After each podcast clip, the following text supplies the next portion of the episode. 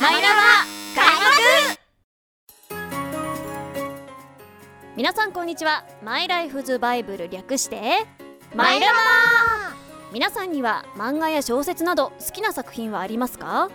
その中には大きな影響を受けた人生のバイブルのような作品があるかもしれません。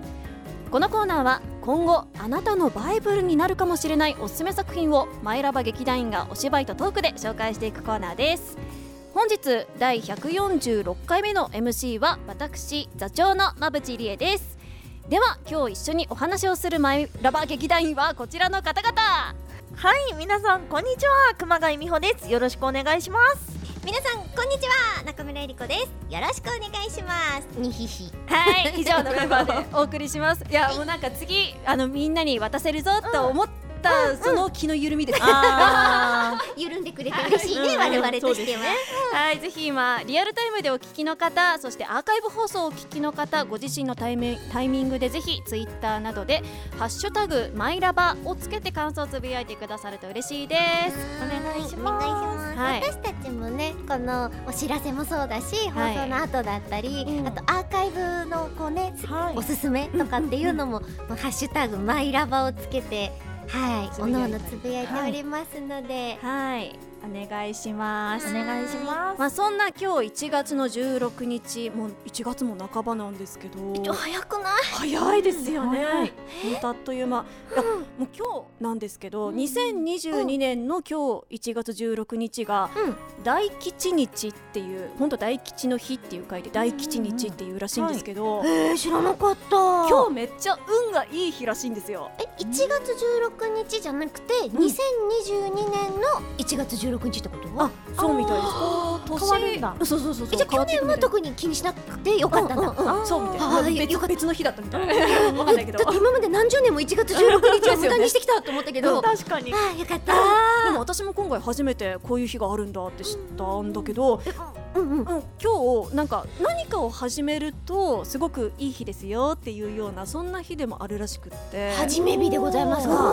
うん。ええ何かこれうん。ちょちょっと今の聞いてこれ始めてみようかなとか、始めてみたかったんだよなこれとか。ならば今日だ、うん私あれな皆さん間に合うかな？あーまあ大丈夫ですよ。大丈夫ですよ。ギリギリ。わね正直我々はほら収録っていうさ、マジックによってさあちょっと。そうあります1月16日に備えられるじゃん、この時の歪みが。皆さん皆さん申し訳ございませんね。はい。ちょっと先にちょっと備えておきますけれども、ちなみにあの私何がいいかなって思って、ちなみに私はあの今年の初めに今年は体力つけたいなっていう目標というか、たいなって思ったんですよ。去年うん、なんかあったですか？いやーなんかやっぱ体が年々こう疲れやすくなっていってるなっていうのをすごく感じて。階段で3階から4階に行くときになぜ？それここぬすって思うよね。それはないんですけど嘘でしょ。私は。そうなの？それはないんだけどこう頑張った次の日とか、うん。あー今日一日動けないっていうのがあったりとかするので、うんまあなんかちょっと運動、あのなんかそういう体を動かすっていうこはい。とをちょっと始めたいなどうかなっていうもうもうちょっとさ詰めていきましょうよ、そうですね。体を動かすって言ってもさざっくりじゃないですか、いろんなことがあると思いますよね。だってねえ何で動かすか。そうそうそう、ん決めておかないとうんうん。なあなあになって終わるよ。そうだあよでもそれで言うと私昔ちょっとだけヨガをやってたんですよ。ヨガ以外にしようよ。初めてのことがいいじゃん。確かに。ね確かに。えうんやったことないやつに挑戦しようよ。あだってヨガはもうできたの、うん。そうかそうか。ヨガはでこれから始めることだからね。うん。えそっか、うんあじゃあ分かった。水泳いける泳ぐ。泳げるんこれですか？寒いのにいける？あ大丈ププールで泳ぐ。温水プール。夫もしもしまぶちゃんできたら偉いちちなみにえりこさんは何が始めたいですか？え私盆栽です。え？あー。松ですか？松あいやでも梅あたりとかもいいっす梅いいなうん。えちょちょっとプールの話を。くまちゃんくまちゃんは？くまちゃん 陶芸？陶芸でしょ、スキューバダイビングもしたいでしょ、うん。あとあスカイダイビングもしたいでしょ？基本ダイビング。そうそうそうそうそう。もうなんだろう。とりあえず始めたいのは陶芸だけど、でもライセンス取りたいのはスキューバダイビング。あなんかすごいね。ー陶芸のライセンスって多分ないもんね。多多分ない、うん。あれは自分のセンスかな、ね。満足するまでだもんね。だって先生とかもさ気に入らなくてさあバシャパシャンってやってるぐらいだもんね。焼いた後とかね。目標を考えるっていう意味では設定するんだったらライセンスは大事ね、うんえじゃあライセンス系のやつがいいんじゃない？バブちゃんも。あライセンス系か。れは射撃とかどう？よ射撃？そんなのあんのかな？え射撃多やり分ライセンスあたいるよね。あありますあります。やりたいはいちょっとあのすいませんフリートークちょっと引っ張りすぎたので。ちょっとそろそろそろそろ戻りますね、えー嘘。ということで本日はこのメンバーとトークで素敵な作品を紹介していきます。トークでしょ？トークするんでしょ？トークだけれどもマイラバね。はい。はいマイラバ作品を今日紹介してくれるのはえりこさんです。待ってましたした。もうぜひもうここからです。ここから思う存分はい。自分のマイラバ作品についてはい、私がストップっていうまで語ってください。ストップはまぶちゃんが決めてくれるんだ。よかった安心して喋はい、れます、はい、ではえりこさんどうぞ。えー今日私が、えー紹介しようと思って持ってまいりましたマイラバ作品はこちらです。小さなお茶会。えりこさんこれ触れてもいいのかちょっとあれなんですけれども、はいどうぞ。ツイッターで一生懸命探してました。去年から言いまくってて。でも本当に言ってたのはここでねお話をするときに紙で持ってきたかったからなんです。あーそうそれはすごく伝わってきたんですけど私ツイッターで見ててハラハラしてました。私でもあのちゃんとママに確認したよ。あママ持ってなかったっけって、そうなんだ。あすごいなまっちゃった そうあのくまちゃんが言っているように、そのくまちゃんのママさん世代であったりする、その昔からもう読み継がれてきているメルヘンの対策なんですけれどもこちらですね猫従事者さんという方が書いてらっしゃって面白いんですよ。あの時代によっていろいろな出版社さんがさまざまな形で今までこう発行してまして。あじゃあ一社じゃないんですね。あそうなんです、うん。いろいろな会社さんが出してくださってるんですけどあのですね結論から申し上げますと、うん。紙を今手に入れるのはかなり無理。それは経験談ですね。すごく伝わってましたよ。かなり無理。であの昨年からねツイッター上でうん。あの呼びかけてたんですけどもはい。ともと私持ってたんです、ただ引っ越しに次ぐ引っ越しの間にどこかに行ってしまったらちょっとあるある旅に出ててでツイートを見て話しかけてくれた友人にはい。あのあーあれあの作品だよねっていう話しかけてくれたから、私の持ってんの？と思って あの作品ってえ君が持ってんの私のじゃない？っていうぐらい紙で手に入れるのが今すごく難しい状況なんです。ただですよ。はい、電子書籍ではうん、各媒体といいますか、はい。あのアプリであったりとか、うん。あとはまあそのえっとえっとシステムっていう言い方でいいのかな？Kindle だったりとか、はい。そうい、そういったところで読むことができるのでこの作品自体が世の中から消えたわけではないんです。うん。はい。見ましたよね。はい、読みました。なので2人も読んでくれたってことなんですけど、うん。あのどうでした？いや私さ、はい。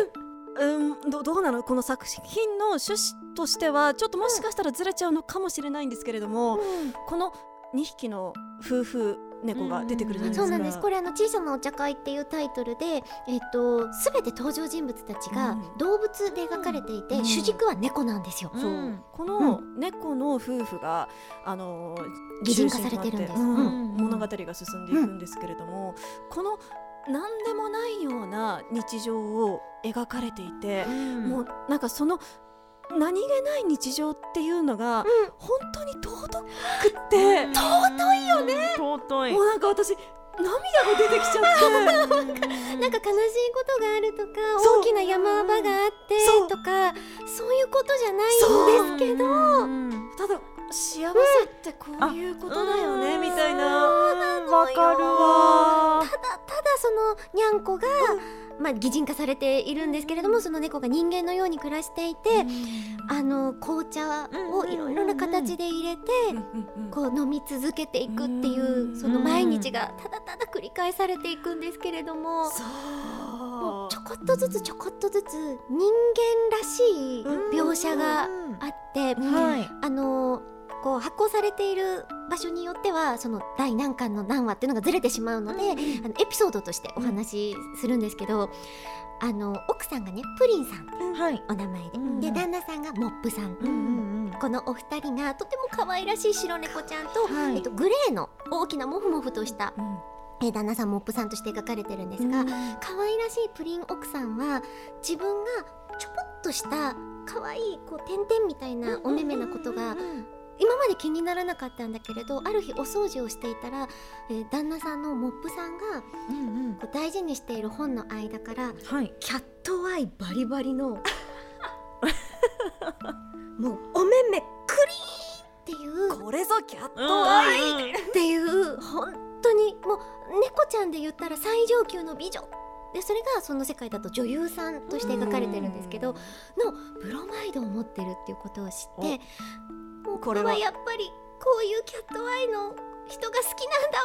私はこんなしょぼっとした目でって言って一晩泣くの。泣いちゃうんだ。かわい。いでモップさんがいない時にねわーって泣いてで帰ってきたモップさんにプリン奥さんのお目目がもう真っ赤になってて白猫ちゃんのお目目が真っ赤なんですよ、うん。で今までちょぽっとして可愛いお目目だったのがさらにも赤くてパンパンに腫れちゃっててこんな私見られたくないっていうそのなんていうの乙女心。にゃんこにはきっと今のこの世界のにゃんこにはないかもしれないんだけど 人だったらちょっとあるよねでもモップ,お、えー、とモップさんはプリン奥さんが何にこう気になっていてでそのブロマイドは実はこういう理由で持ってたんだよ、でプリン奥さんにはプリン奥さんの素晴らしさがあってその素晴らしさは僕だけが知っているものでもいいんだよっていうその美しさって何っていうことも描かれてたりするんです。ルッキズムとかっていうところにもあの当時からそのなんて言うんでしょうね。美しいもの美人であるものがすなわち良いっていうわけではなくて全てが個性なんだよ。っていうで猫ちゃんにもいろんな柄であったり特性があったりっていうのがそのまんまこの世界の中でも生きていて今改めて読むとそのジェンダーレスであったりとかうん。そういったルッキズムのことだったりっていうところにもこの時代から結びついてるぞって思うとすごいすごい深い作品なんだけれどももう全体にメルヘンだからまあその難しいこととか考えなくってただただプリン奥さんと一緒にゼリーの海に溺れあーの海で溺れて。っていう表現があったりとかするところがね本当に寒い冬にこそちょっと読むとほっそうですね。こりするかなって。夏のねお話も中には入ってるんですけど。ううんんぜひ読んでほしいなという作品なのですよ。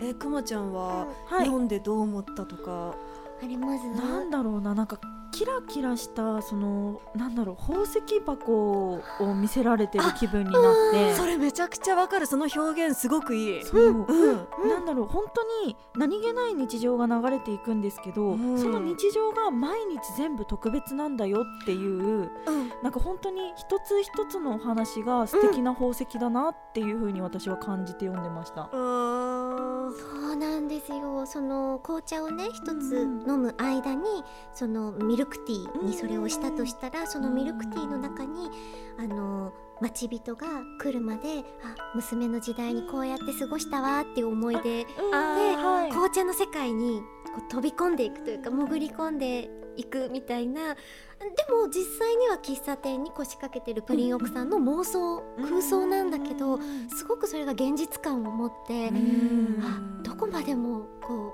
う想像の世界って広がるんだなって思うしあとちょっとしたこうポエム的なあはい。ありますね。表現とかっていうのんんもすごく可愛かったり。確かに。えちなみにえりこさんはこの作品と出会ったきっかけとか、うんうん。いつ頃出会ったんですか？これがですねびっくりなのが、えっと、近所で腰回収をしていた時期にはあのー腰で出されていたんです。い。へえ？たくさんの,、はい。あのコミックスとか雑誌とかが出されていて、はいはい。で腰で出す時に、うん。どこのお家が出しましたよって書かなきゃいけないじゃないですか、あーその町内で集めている腰なので。でそこに連絡先とお名前が書いてあって、うんでたくさんの漫画があったから、はい。えこれ個誌で出してしまうんであれば町内で回収するんであれば、読んでみたいなって思った漫画群たちがあったんですよ。はい。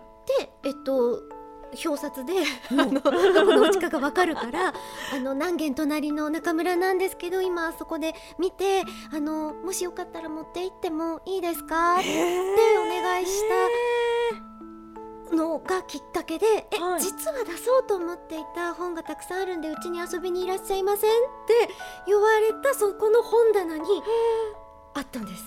素敵な出会い。えそんな出会い？でそれが、えっと、コミックスで最初に出たものだったんですけど素敵だと思って完全版としてその後出たものを自分で初版を買ったんですよ。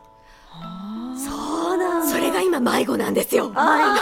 えなんかちょっと辛い。でもだから本当に人から人にこう伝わってくる出会いとして私は出会えたなと、うん、思っているのでこのラジオを聞いて、あじゃあ読んでみようと、ねうん。ちょっと紙の状態ではないかもしれないし、あとはまああの個人の売買ってことではなくて古書の取り扱いとかであればきちんと認められている売買の方式なので商取引にちゃんとかかっているものなので、あの我々があってはならないと思っている転売ヤーさんでははい ではございませんので、はい、そうした形であればあの紙も、うん。あの今譲っていただくっていうことは古書店とかはい行けばありますのでそれでこう潜潜ってみてもいいですしもちろん電子書籍で今すぐっていう潜り方も。そうですね。はい。いやだけどなんかそれこそさっきさくまちゃんが言ってくれたこの宝石箱っていうような、なんかこの電子書籍で見るには本当にもったいないっていう感じがすごくわかる。それ思ったそうなの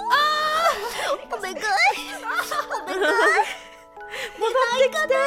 ねえなんかこのねキラキラしたこういうなんて言うんだろうなんかそういう1ページ1ページがうん。特別感があるよね。今すごいくまちゃん一生懸命見てるよね。あ。いや携帯で。ねあのあの星すごい好きなを売りに来る星の、はあの行いちゃんの。商をしてくれるおじいちゃんの話とかもすごく素敵で、その話がすごい好きなんですけど。あでもうんあった、私が好きな話が、うん。あのーモップさんが、うん。そのなかなかいいお茶の木だと思うんだよっていうその変わった味のお茶の木を買ってきて、埋めるんですけど嵐になっちゃって、うん。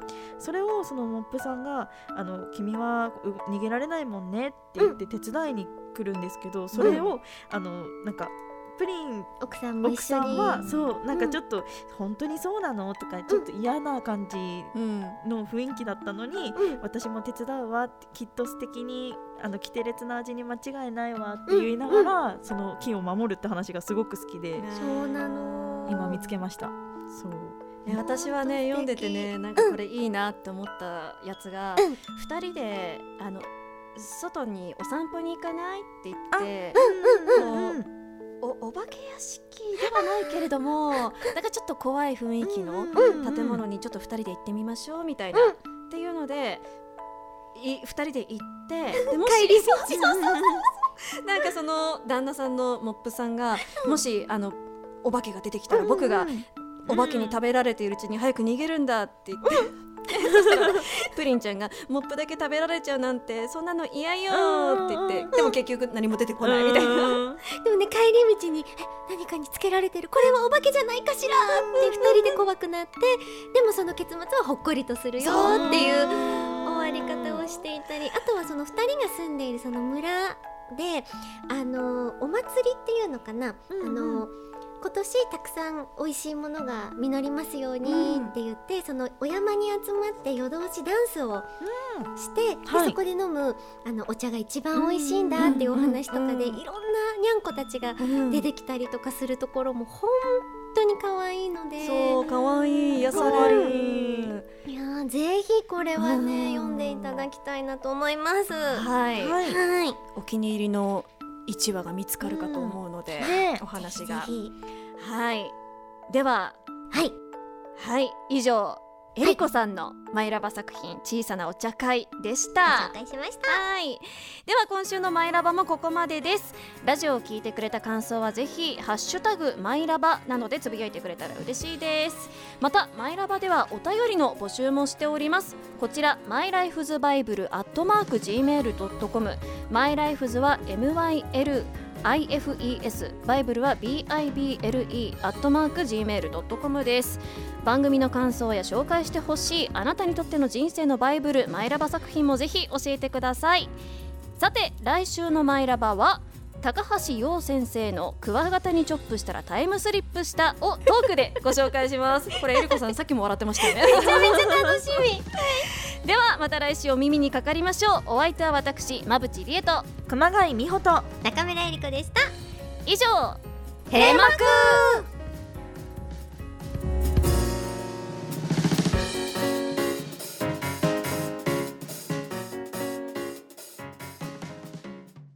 プチラ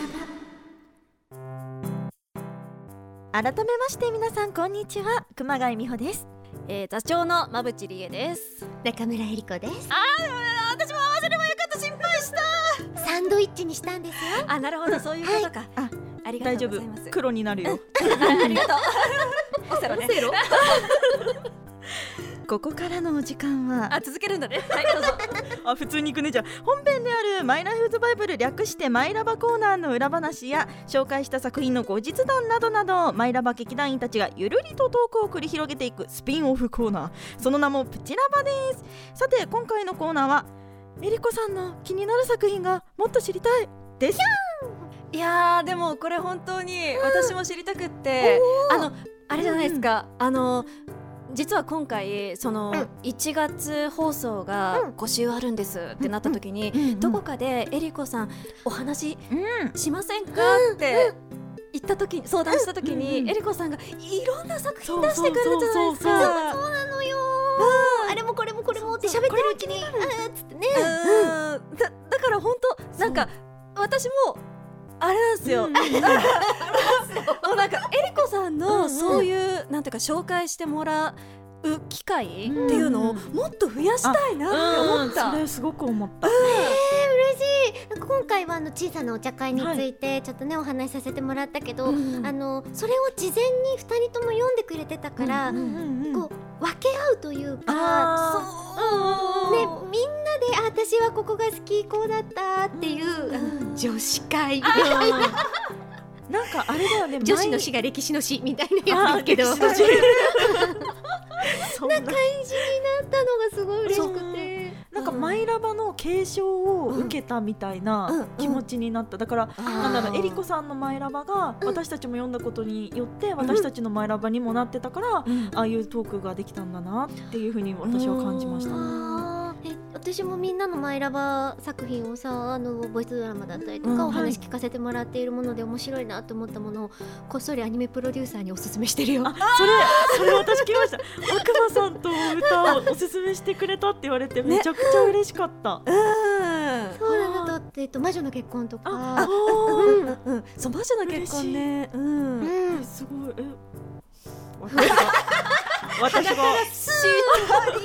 私が私が紹介した作品ですね。確かにどっちもねそうだね。そうだったりとかね実はしているのでつながっていくなって思ったりする。うん、いやこれはちょっとワンチャンあるぞって。おうんマイラバアニメデビュー。まあでもね夢の一つですから。そうですねうん。ちなみに次回何かその紹介をしようしてくださいって言ったら何が紹介したいとかありますか？はーっと氷室冴子さんの、い。なんて素敵にジャパネスクを持ってきたいなって思ってます。存じ上げない存じ私は。上げない。オーバルト文庫の大名作なんですけど、へへーーそうなんだ。平安時代の、えー貴族のお話なんですけど、うんはいそれを、まあ、当時うんの少女たちが読んでも、まあ、もちろん少女に限らないんですけどね、はい読んでも面白いし多分大人になった今の私が読んでもそのすごくうんうん現代っていう場所が動いてくるんですよ。でその現代ナイズされた平安時代の貴族のお姫様のお話なのでどの時代に読んでも新しく感じられるすごくね取っかかりやすい。あれを読むと、はい。多分ねちょっとね古典とか楽しくなるんじゃないの、えー 学生時代に読みたかった。学生時代って言われなかった。っていう作品があるのでそれのお話ししたいなーって思ったり。あとあれですよね、うん。あのザ・チェンジっていうそれも氷室さんの作品なんですよ。うんで実はそのジャパネスクもそうだし、えっと、ザ・チェンジの方もあの漫画化されていたりもするのでちょっと文章だとまだ難しいなっていう方はそちらの漫画の方から入られるのも面白いと思うので。うんちょっと。おなんかもうまた女子会やん。女子会やります、うん。女子本会。はい いいですね。ねえ。えーなんかやっぱさえりこさんもたくさん本読まれてるからさ、掘れば掘るほど出てくるなっていうね。そういうのが。ポロポロポロポロとね。映像作品のお話とかもしたいですよね。いいというわけで今後に皆さん交互期待です。そうですねはい、こちらのマイラバコーナーですがアーカイブ放送もありますのでぜひもう一回本編合わせてお楽しみください。以上マイラバスピンオフコーナーブチラバでした。